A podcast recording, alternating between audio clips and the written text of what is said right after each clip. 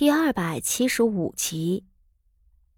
他这么一住就是七八日，心里一直惴惴不安，小心的向女官提出想要拜见公主。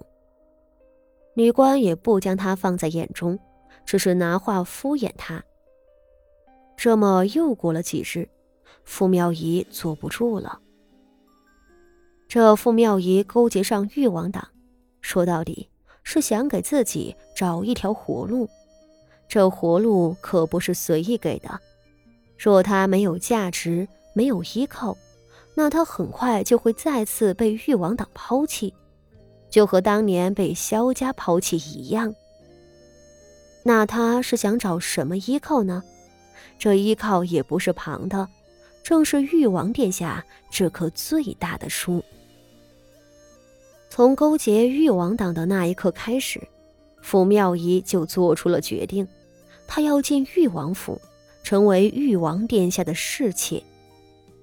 她已经是残花败柳，要想嫁给誉王党内的哪个重臣是不可能的了。而在京城贵族圈子里，在家的弃妇无一例外都是做妾的。既然是做妾，那她为何不挑个最好的，干脆去做皇子龙孙的妾呢？对于嫁给誉王做妾，傅妙仪还是有些信心的。她天生丽质，妩媚动人，只要能够有机会见到誉王，她就自信能够迷住对方。誉王也是男人，天下男人都无法抗拒妩媚的女人，而且他的要求并不高，他只想做一个没名分的丫鬟，能伺候誉王即可。什么良娣一类的贵妾，他又不求。只是，此时的他压根儿就见不到誉王，这让他心里犯了愁。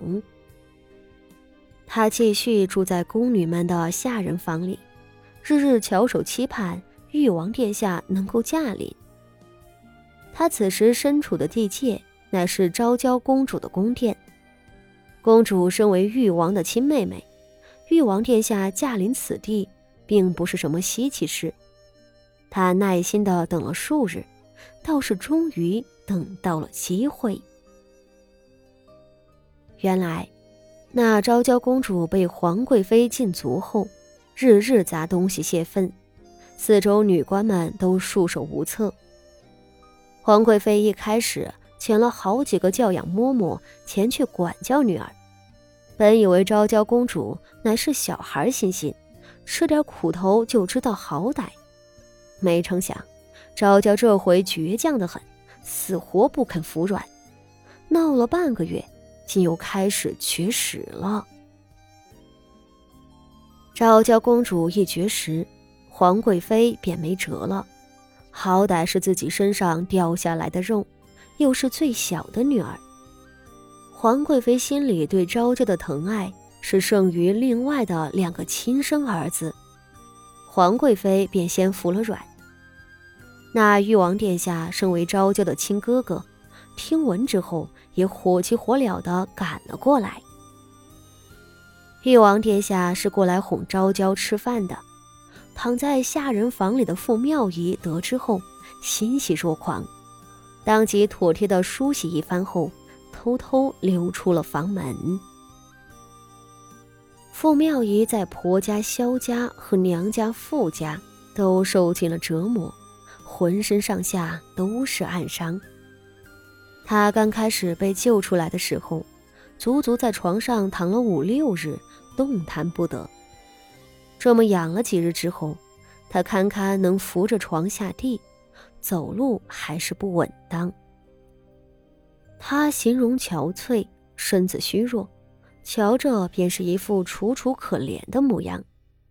他索性装扮得更加可怜些，从箱底翻出一身月白色的长服换上，梳了一个堕马髻，一步三摇，弱柳扶风的去了前院。他的打算是好的，想着只要誉王看他一眼，稍微动心。他的好日子就来了。然而，这深宫之中可不比富家的府邸，他的心愿哪里是那样容易达成的呢？誉王殿下是皇帝最宠爱的皇子，和当今太子分庭抗礼。宫里不知多少宫女们对他春心萌动，妄想飞上枝头变凤凰。这昭娇公主御下的宫女们也不乏有心思的。一瞧誉王驾临，纷纷使出各自的手段来。傅妙仪扶着墙挪到了前院，远远听见誉王身边侍从们嘈杂的脚步声，还没有迈进门槛，便有个传话的女官瞧见了他的身影。